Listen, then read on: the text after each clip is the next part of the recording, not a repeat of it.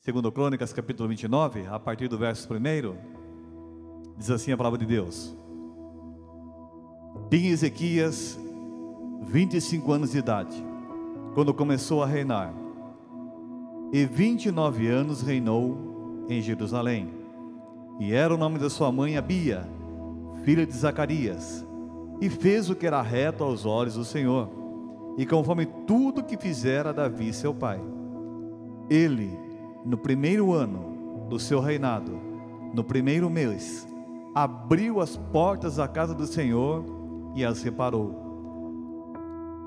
Trouxe os sacerdotes e os levitas e ajuntou-os na praça oriental. Ele disse: Ouve-me, ó levitas, consagrai-vos agora e consagrai a casa do Senhor, Deus de nossos pais, e tirais do santuário as imundícias. Nossos pais foram infiéis e fizeram o que era mal aos olhos do Senhor nosso Deus, e o deixaram, desviaram os seus rostos do tabernáculo do Senhor, e lhe voltaram as costas. Também fecharam as portas do alpendre, e apagaram as lâmpadas, e não queimaram incenso, e nem ofereceram holocausto no santuário ao Deus de Israel. Pelo que veio grande ira do Senhor sobre Judá e Jerusalém, e ele o fez objetos de terror, espanto e escárnio, como vós o estáis vendo com os vossos próprios olhos.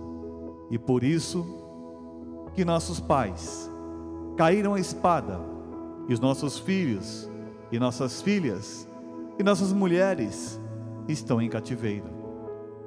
E agora tenho o propósito de fazer uma aliança com o Senhor, Deus de Israel, para que se desvie de nós o ardor da sua ira. Agora, filhos meus, não sejais negligentes, pois o Senhor vos escolheu para estardes diante dele e para servirdes e para serdes seus ministros queimadores de incenso. Verso 12. E então se levantaram os levitas, Maate, filho de Amassai, Joel, filho de Asaías, Azarias, os filhos dos coatitas, os filhos de Merari, Quis, filho de Abidi, e Azarias, filho de Jaelel, dos Geronitas, Joá, filho de Zimá, e Éden, filho de Joá. E assim prossegue. Feche teus olhos, vamos falar com o Senhor, pedir para que Deus venha falar conosco nessa noite. Que seja uma noite de bênção, uma noite de restauração, uma noite de transformação para a nossa vida, em nome de Jesus. Pai, nós estamos aqui, Senhor, reunidos no Teu nome. Nós, a Deus, já demos abertura nesse culto, já entoamos louvores e adoração a Ti, ó Pai. Lemos a Tua palavra e agora pedimos que o Senhor fale conosco, que a tua palavra ela venha a ser incisiva, que a tua palavra venha a ser eficaz, que a tua palavra ela venha produzir o fruto ao qual ela foi destinada, e que ninguém, Senhor, mas ninguém que está aqui nessa igreja e os que estão em suas casas, possa, meu Deus, sair ao final desse culto do mesmo jeito e da mesma maneira que nós começamos, mas que ao final desse culto, Senhor, e sejamos transformados, renovados pelo poder do teu nome e pelo poder da tua palavra, em nome de Jesus. Amém, Jesus e amém. Amém? Graças a Deus. Aqui fala a história do começo de um reinado de um jovem chamado Ezequias. Diz que Ezequias ele começa a reinar quando ele tinha 25 anos de idade e ele reinou durante 29 anos. Ezequias, cujo pai era o rei Acás, se você voltar um capítulo, no capítulo anterior, você vai ouvir dizer que a casa ele fez tudo o que era errado, tudo que Deus não queria, a casa fez. E o sofrimento que estava acontecendo naquele momento, quando Ezequias assume o reinado, era a consequência do reinado do qual seu pai havia tido durante em que, o tempo em que ele ficou por 16 anos como rei. O rei Acas foi um rei tão ruim, tão mau, que diz a palavra lá no verso 27 do capítulo 28, que diz assim: Olha, descansou a casa com seus pais e foi sepultado na cidade de Jerusalém. Porém, não o puseram no sepulcro dos reis de Israel. E Ezequias, seu filho, reinou em seu lugar. Acas foi um rei tão ruim que não lhe foi dado o direito de ser enterrado, de ser sepultado aonde os reis de Israel eram sepultados. Acas é sepultado em um lugar à parte, um lugar longe onde os reis estavam, os reis eram sepultados, devido à malignidade do seu coração, devido a ele ter se desviado do caminho do Senhor e, consequentemente, ter levado uma nação quase que na sua totalidade a se desviar do caminho do Senhor. E aquele povo de Jerusalém, aquele povo de Israel, passa por um grande período de luta, por um grande período de dificuldade. A caça ele foi tão ruim que ele fecha as portas do templo já não se cultuava mais o Senhor. Deus já não tinha mais lugar naquele, naquele, naquela cidade, naquela região, naquele país. Ele foi tão ruim que ele pegou é, os utensílios do templo e ele destruiu os utensílios que haviam no templo. E o povo começa a passar por uma dificuldade muito grande. Mas o texto que nós lemos fala que Ezequias, quando ele começa a reinar, no primeiro ano, no primeiro mês, a primeira atitude que Ezequias tem foi abrir as portas do templo. Um jovem que começa a reinar, com todo o poder que ele tinha, um jovem que tinha aqui 25 anos de idade, podia ter escolhido muitas outras coisas, podia ter se corrompido como seu pai se corrompeu. Podia ter se corrompido como o povo se corrompeu, mas o coração do rei Ezequias permaneceu em Deus, permaneceu do Senhor. Nós estamos em quarentena, sempre podemos vir para a igreja, agora que os cultos começaram a ser presenciais, com 30% da capacidade, como eu falei no início, tivemos aqui quatro cultos no domingo, e as pessoas que aqui vieram adoraram o Senhor. Tem gente que vem durante o dia aqui na igreja e fala, pastor, eu posso dar uma olhadinha na igreja? E as pessoas vêm, vêm pelo corredor central e olham, ficam admirando, né? Com saudade de estar na casa do Senhor, com vontade, vontade de estar na igreja. O rei Ezequias ele podia ter pedido para que construísse uma carruagem toda especial para ele. O rei Ezequias podia pedir para que reformassem totalmente o palácio. O rei Ezequias ele podia pedir para que lhe fizessem roupas reais. Mas não. A primeira atitude dele é abrir a porta do templo. Porque ele teve a consciência que aquele povo, que aquela nação, sem Deus não seria nada.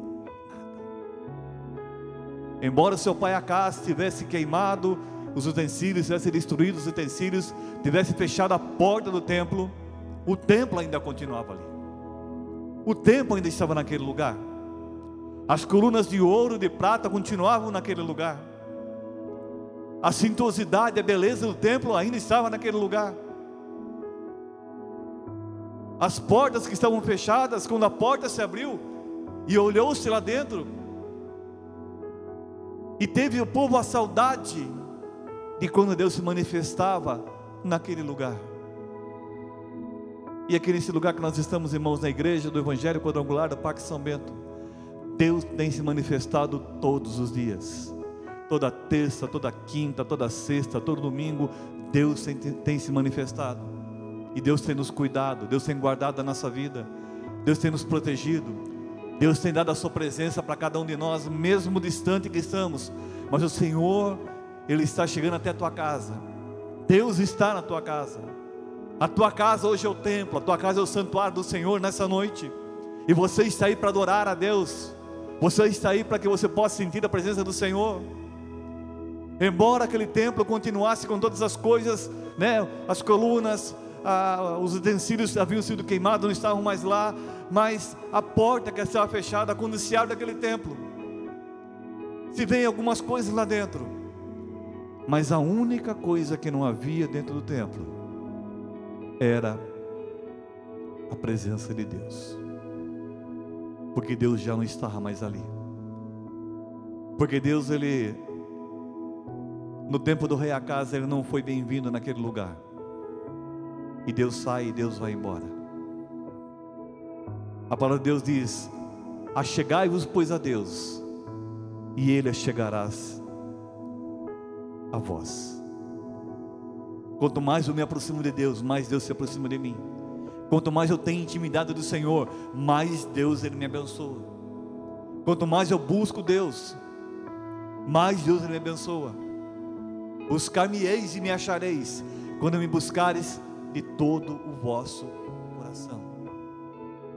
A palavra de Deus fala lá no livro de Apocalipse, no capítulo 3, no versículo 20, quando fala sobre a igreja de Laodiceia, diz assim: Olha, eis que estou à porta e bato. Quem está à porta batendo, irmãos, e quer entrar é porque está do lado de fora. Deus não estava dentro da igreja de Laodiceia. Deus estava fora da igreja de Laodiceia. E Deus ele está batendo a porta para que ele pudesse entrar dentro daquela igreja. E o rei Ezequias, ele vendo o que havia acontecido, o que estava acontecendo, ele toma uma atitude. A primeira coisa que eu vou fazer, no primeiro mês, no primeiro ano, eu vou abrir as portas da casa do Senhor e vou reparar essa porta. Ele faz uma convocação, ele convoca os sacerdotes e levitas e traz sacerdotes e levitas e fala assim: olha, levantem o jejum. Deus voltará a esse lugar. Deus voltará a essa cidade. Deus voltará a essa nação. Deus voltará a esse templo. Deus voltará sobre a nossa vida. Deus vai voltar sobre a tua casa. Deus vai voltar sobre a tua vida. Talvez você nessa quarentena está meio esfriando na fé, você está meio se desviando do caminho do Senhor, você já não tem lido a palavra, não tem orado, não tem meditado, não tem assistido nossos cultos, mas Deus está falando para você nessa noite: me busque, porque eu vou te encontrar. E o rei Ezequias convoca os sacerdotes e fala: e trouxe os sacerdotes e levitas e ajuntou-os à praça oriental, e disse-lhes: Ouve, meus levitas, consagrai-vos agora e consagrai a casa do, do Senhor Deus, de nossos pais, e tirai do santuário toda a imundície, para que Deus pudesse entrar novamente naquele templo, naquele lugar onde um dia Deus se manifestou. Além de, da consagração, é necessário que fosse retirado de lá toda a imundície. O rei tem o discernimento, o rei tem a sabedoria de chamar os sacerdotes e levitas até a praça oriental ele traz o pessoal dentro da praça, no meio do povo, aonde as pessoas se juntaram e viram aquilo que o rei Ezequias havia ordenado para que os levitas e sacerdotes fizessem. Porque o exemplo tem que partir de mim na minha casa, de você na tua casa. Os nossos filhos, eles são espelho daquilo que nós somos. Se nossos filhos nos veem tratando bem nossa esposa, ou sua esposa é, é, é, trata bem o marido, nossos filhos vêm e eles vão crescer com essa é, identidade. Um lar de amor, um lar de carinho, um lar de paixão, um lar de respeito acima de tudo. Ezequias chama o povo para a praça, e chama os sacerdotes e os levitas para a praça, e lá ele declara aquilo que ele queria que fizesse. E ele fala o porquê que está acontecendo aquilo que o povo está vivendo. Ele fala: olha, nossos pais foram infiéis fizeram o que era mal aos olhos do Senhor, e deixaram desviar os seus rostos do tabernáculo do Senhor, e lhe voltaram as costas, também fecharam as portas do alpendre, e apagaram as lâmpadas, e não queimaram incenso, e nem ofereceram holocausto no, no santuário do Senhor. Ou seja, o povo já não orava, o povo já não buscava, o povo tinha outras prioridades na vida, a não ser buscar os prazeres da vida e da carne, do que buscar a presença de Deus. O povo já não buscava mais a presença do Senhor. O povo deixou tudo isso de lado para viver tudo aquilo que o mundo pode dar. Esqueceu-se do Senhor. E a ira de Deus veio sobre aquele lugar. E o povo foi afligido. O povo passa por uma grande pressão. Pelo que veio grande ira do Senhor sobre Judá e Jerusalém. E ele fez objeto de terror, espanto e escárnio, como vós estáis vendo com vossos próprios olhos. Hoje nós vivemos um momento difícil no mundo. Hoje o mundo passa um momento de insegurança, de incerteza, um momento difícil, um momento de medo. Muitas pessoas se desviaram do caminho de Deus. Muitas pessoas têm Deus como um amuleto. Muitas pessoas têm o nome de Deus na boca, mas não tem Deus no coração. E eu creio, irmãos, que a cura para essa doença, para essa Covid-19, para o coronavírus, ela vai chegar. Porque Deus está dando sabedoria. Porque Deus está dando entendimento. Porque Deus está dando entendimento e inteligência para que os homens possam descobrir uma vacina para esse mal. E nós, irmãos, como igreja do Senhor, temos que clamar. E nós, como igreja do Senhor, nós temos que, sabe, invocar o nome do Senhor. Nós temos que invocar o nome do Senhor no dia da nossa angústia. Mesmo diante da luta e da dificuldade, eu não posso me esquecer do Deus da minha vida, do Deus da minha salvação. Aqui o rei Ezequias, ele enumera, ele fala tudo para o povo, para que o povo, o povo possa ouvir. Ele fala nossos filhos, nossas filhas, nossas esposas. Todos nós estamos sofrendo pela nossa infidelidade. Todos nós estamos sofrendo por aquilo que nós fizemos ao Senhor. E é tempo de nós consertarmos. Ainda há esperança. Ainda dá tempo. Ainda dá tempo de Deus ele se manifestar sobre a nossa vida, sobre a nossa casa. O rei Ezequias ele convoca para que os sacerdotes eles façam aquele jejum e eles se consagrem. Lá no verso 10 ele fala assim: agora tenho o propósito de fazer uma aliança com o Senhor, Deus de Israel, para que se desvie de nós o ardor da sua ira. O poder de um voto, o poder de uma aliança. Nós temos uma aliança com Deus, irmãos aliança com o Senhor, pelo sangue que foi derramado na cruz do Calvário, pela minha e pela tua vida. Aliança de Deus conosco, irmãos. Pelo sangue que o Senhor, que o Senhor Jesus derramou naquela cruz para nossa salvação. O Senhor fala agora, já não vos chamo de amigo, mas eu deixamos de filho. Nós deixamos de ser criaturas do Senhor, de Deus, e somos filhos de Deus. Deus ele tem um amor infinito conosco. É tempo, irmãos, de nós fazermos uma aliança novamente com Deus.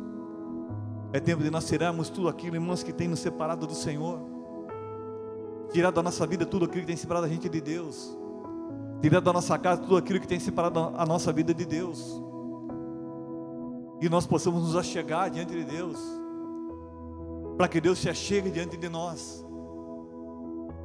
Faça você na tua casa e hoje um propósito com Deus. Faça você hoje uma aliança com o Senhor. Renove tua aliança com o Senhor. Renova tua aliança com o Pai. Ezequias não pensou nos prazeres, mas Ezequias ele pensou no bem-estar do povo. Ezequias não pensou no status de ser rei, mas Ezequias pensou no seu povo que ele estava sofrendo e perecendo. Ezequias não pensou, sabe, agora eu sou poderoso, agora eu sou rei, eu mando em todo Israel, eu mando todo em Jerusalém. Não, Ezequias se preocupou em trazer a presença de Deus novamente para aquele lugar, porque ele sabia, Ezequias tinha certeza que o seu reinado só seria um reinado de sucesso se Deus estivesse ali. A nossa vida só será uma vida de sucesso se Deus estiver ali. Tem uma frase que eu ouvi há um tempo atrás, eu gosto muito dessa frase. Que fala que tem pessoas que são tão pobres, tão pobres, mas tão pobres, que a única coisa que ela tem é dinheiro. Porque tirou o dinheiro dela, não tem nada. Não tem amigos, porque os amigos estão de conveniência. Não tem família, porque a família está com ele por conveniência. Não tem Deus, porque não tem tempo para Deus, porque o dinheiro toma todo o seu tempo para que ele possa é, é, esbanjar tudo aquilo que ele conseguiu com o dinheiro que, que, que tem. Ezequias tinha tudo isso, irmãos. Mas Ezequias pensou no povo.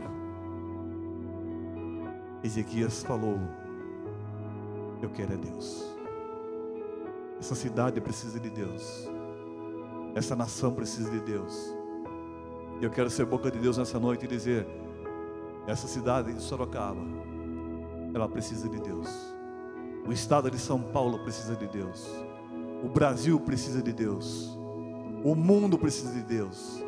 Nós precisamos de Deus, irmãos. É tempo de nós, irmãos, como cristão que somos. É nós que como povo eleito do Senhor. Nós renovamos a nossa aliança. De nós clamarmos, de nós dobrarmos o nosso joelho. E pedir para que Deus ele venha sarar essa nação. Para que Deus venha derramar o seu bálsamo sobre o povo que aqui está sofrendo não é somente responsabilidade dos médicos, dos políticos, mas sim minha e tua. Nós, como povo de Deus, vamos fazer a diferença. Assim como Ezequias fez a diferença na sua época, no seu reinado, nós também vamos fazer a diferença em nome do Senhor Jesus. Deus usará a tua vida para que você possa fazer a diferença na tua casa. Deus vai usar a tua vida para que você possa fazer diferença no teu local de trabalho. Deus vai usar a nossa vida para que nós possamos fazer a diferença nessa nação em nome de Jesus. E lá no verso número 11 ele fala assim: Agora, filhos meus, não sejais negligentes, pois o Senhor vos escolheu. Você é escolhido de Deus. Deus, quando olha para a terra aqui, Ele escolhe a mim, Deus escolhe você. Você é um escolhido do Senhor. Ah, pastor, mas eu estou passando por luta, passando por dificuldade. Deus te escolheu. Momento de dor, momento da luta, da angústia, ele acabou. Ele já acabou. Deus te escolheu. E ele fala: por que, que Deus escolheu? Deus vos escolheu, pois o Senhor vos escolheu para estar diante dEle. Deus me escolheu, irmãos, para que eu esteja diante dEle. Deus te, Deus te escolheu para que você esteja diante dEle. Porque eu, sem Deus, não sou nada. Nós, irmãos, sem Deus não somos nada. Nós temos que estar diante do Senhor. Não dizer que eu sou crente, que eu sou cristão, que eu venho na igreja, mas eu tenho que ser igreja. Cristo tem que habitar dentro de mim. Cristo tem que ser a prioridade sobre a minha vida. Nós aqui, a equipe de mídia, temos a nossa casa do conforto, num feriado como hoje, para que nós viéssemos aqui trazer uma palavra de refrigério para a tua vida e para a tua alma, para que você compreenda que Deus, Ele conta com você. Deus não precisa de você, mas Deus ele conta com você. Porque se todos nós, irmãos, clamarmos e renovarmos a aliança com Deus,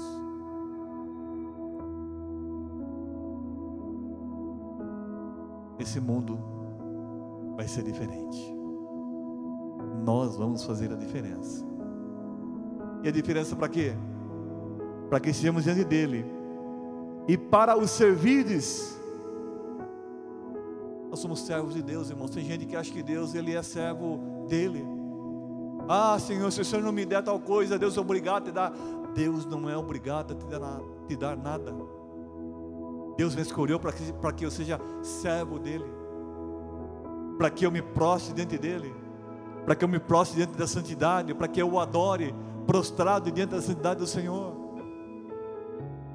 Deus me escolheu, irmãos, para que eu esteja diante dele e para que eu o sirva. Eu termino o versículo aqui dizendo para que nós sejamos queimadores de incenso. O que é ser um queimador de incenso, irmãos? No Antigo Testamento, no tabernáculo, quando tinha um incensário, e quando era aceso o incensário, aquela fumaça que subia, simbolizava a oração que chegava diante de Deus. E nós somos queimadores de incenso, irmãos. A nossa oração, ela chegará até diante do Senhor. Nós somos queimadores de incenso, a nossa oração chegará até diante de Deus. E quando a nossa oração chegar diante de Deus, irmãos, haverá uma avalanche de bênçãos sobre essa, a sua casa, sobre esse lugar, sobre a, a essa cidade, sobre esse país, sobre o mundo todo, irmãos. Se nós compreendêssemos entendêssemos o poder da oração, se nós compreendêssemos o poder de um clamor, o poder, irmãos, de nós estarmos diante do Senhor, diante de Deus. Ezequias aqui entendeu o poder. Ezequias aqui ele entendeu o que é necessário para que aquela nação fosse abençoada. Eu tenho que entender, você tem que entender que para a tua vida ser uma vida abençoada, para que a tua vida seja uma vida feliz, é necessário com que Deus ali esteja nela. Seja um queimador de incenso. Busque a presença de Deus. Dia e noite, busque a presença de Deus. Busque a presença de Deus a todo instante, a todo momento. Porque o mal daquele povo, irmãos, não era Ezequias dar mais dinheiro. Não era Ezequias baixar um decreto, olha, vou abaixar os impostos. Eu vou aumentar o valor da Bolsa Família eu vou aumentar o valor do auxílio emergencial. Não. O problema daquele, daquele povo era o pecado. O problema daquele povo era o mal. O problema daquele povo é que, a despeito de algumas coisas que eles tinham, eles não tinham o principal que era, que era o Senhor. Eles não tinham Deus.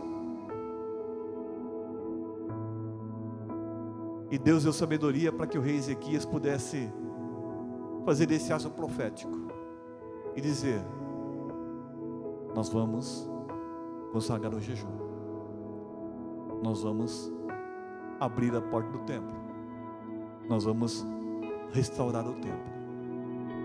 Talvez você que está na tua casa, você que está me ouvindo nessa noite, você que é o templo de Deus, talvez seu templo esteja com a porta fechada.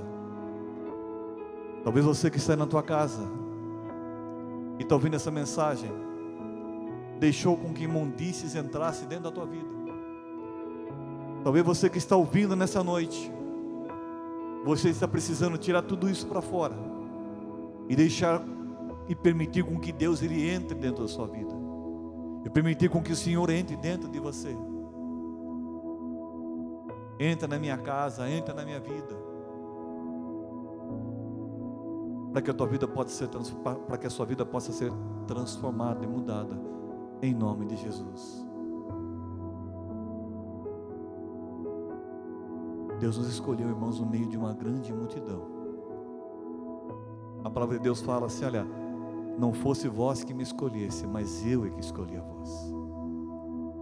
E vos chamei, e vos nomeei, para que vades e deis frutos, e os votos, vossos frutos sejam bons e permaneçam.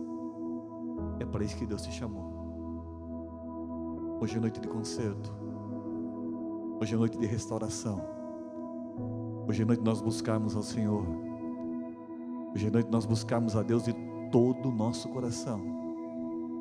Hoje à noite nós revemos nossos conceitos, e nós revemos nossos valores, nós voltamos ao, nós voltamos ao princípio.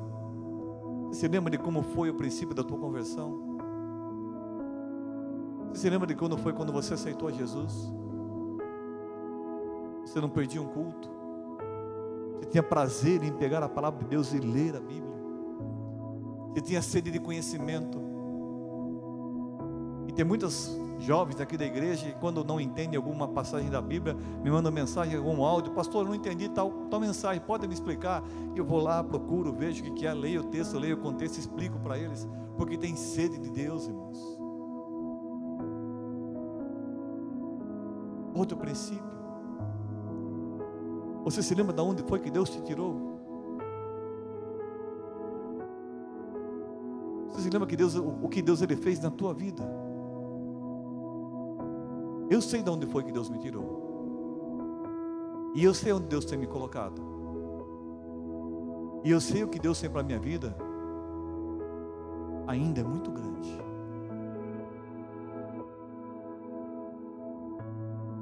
Volte. Volte ao princípio. Adore a Deus. Busque o Senhor. Tem todas as coisas erradas da tua vida. Convide o Senhor Jesus para entrar sobre a tua vida. Renova a tua aliança com Ele. Aliás, aproveitar o gancho aqui, mandar um beijo para minha esposa que está me assistindo em casa. Completamos 32 anos de casado. E eu quero fazer uma declaração de amor aqui para ela, dizendo que apesar de dois anos de namoro, mais 32 de casado, são 34 anos. Se eu tivesse que me casar novamente, com certeza, seria com você, Nini. Porque você foi o melhor que Deus podia fazer nessa terra e me dar. E eu me empenho todos os dias em tentar ser o melhor marido possível quando a gente fala que nós temos 32 anos de casado e nunca brigamos, as pessoas falam: não, isso não é possível. Não existe casamento perfeito. Meus irmãos, eu posso dizer para vocês que o meu casamento é perfeito. Meu casamento é o melhor casamento que pode, poderia existir. E ele continuará sendo perfeito. Ela me ganhou para Jesus. Ela foi sábia, me trouxe para Jesus. E quando eu cheguei diante de Jesus, irmãos, eu tirei todas as imundícies que estavam sobre a minha vida. E eu permiti com que Deus entrasse sobre a minha vida. Com que Deus entrasse na minha vida.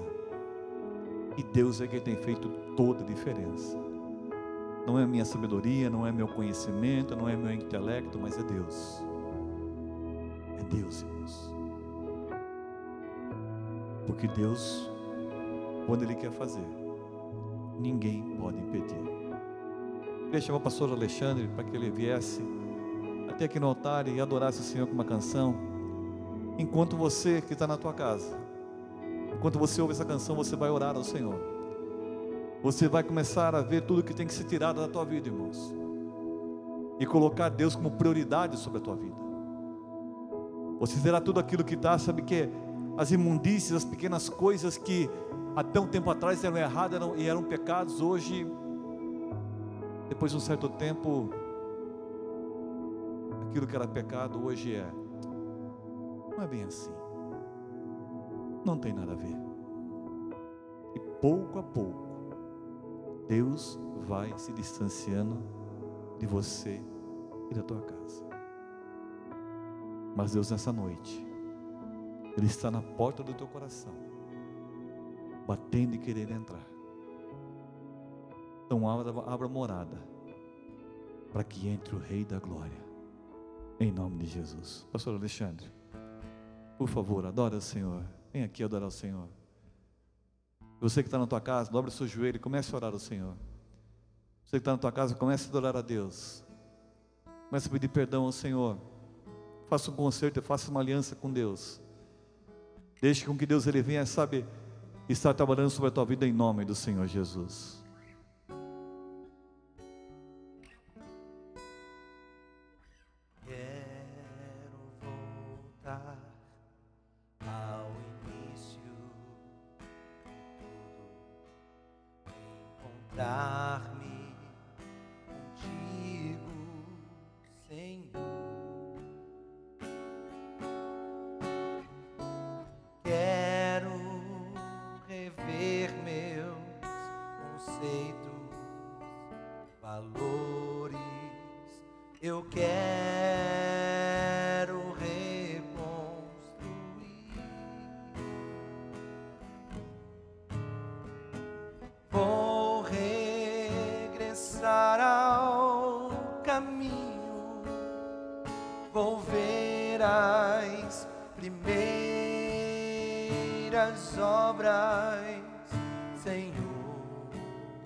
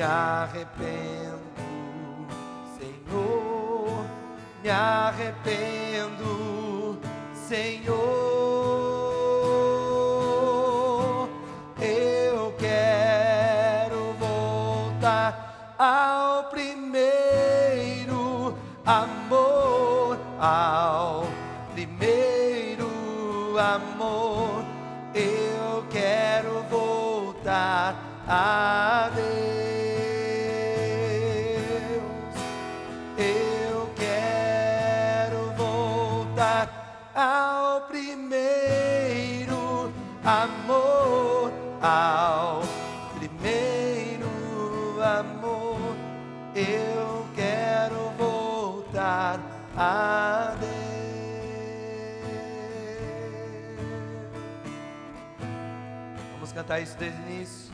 Declare. Quero voltar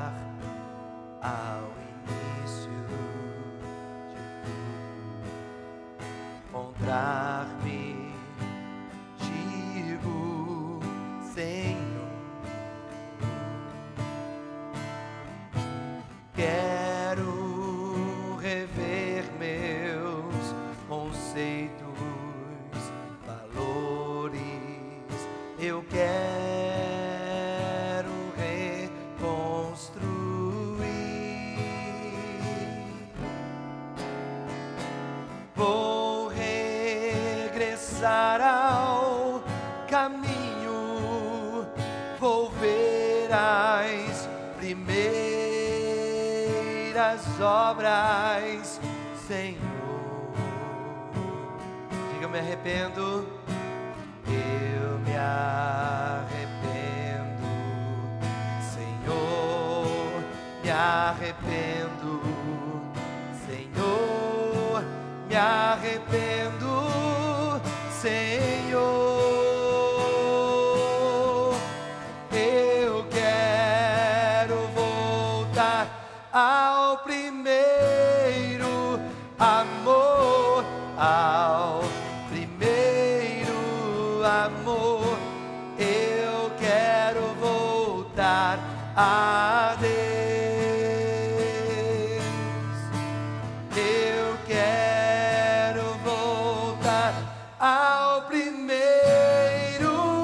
amor, ao primeiro amor. Eu quero voltar a Deus. Só vocês agora, vai. Eu quero voltar ao primeiro isso, cante. Ao primeiro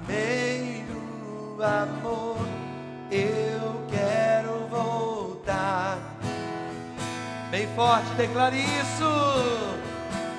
Eu quero voltar ao primeiro amor, ao primeiro amor. Eu quero voltar a Deus. Aleluia. Volte ao primeiro amor. Seja renovado nessa noite. Seja transformado nessa noite. Volte às primeiras obras. Aquele amor que fluía no teu coração, na tua alma. Que o fogo do Espírito Santo volte a ser aceso no teu coração. E que a palavra de Deus flua de dentro de você todos os dias da sua vida. Cante mais uma vez. Eu quero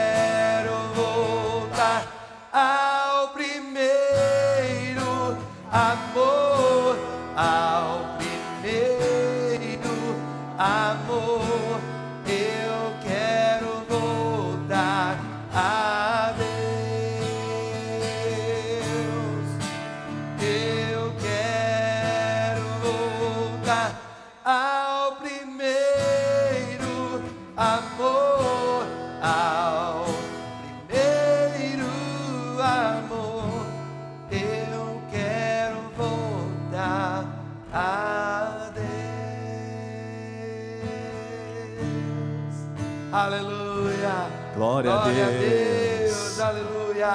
Aleluia. Aleluia.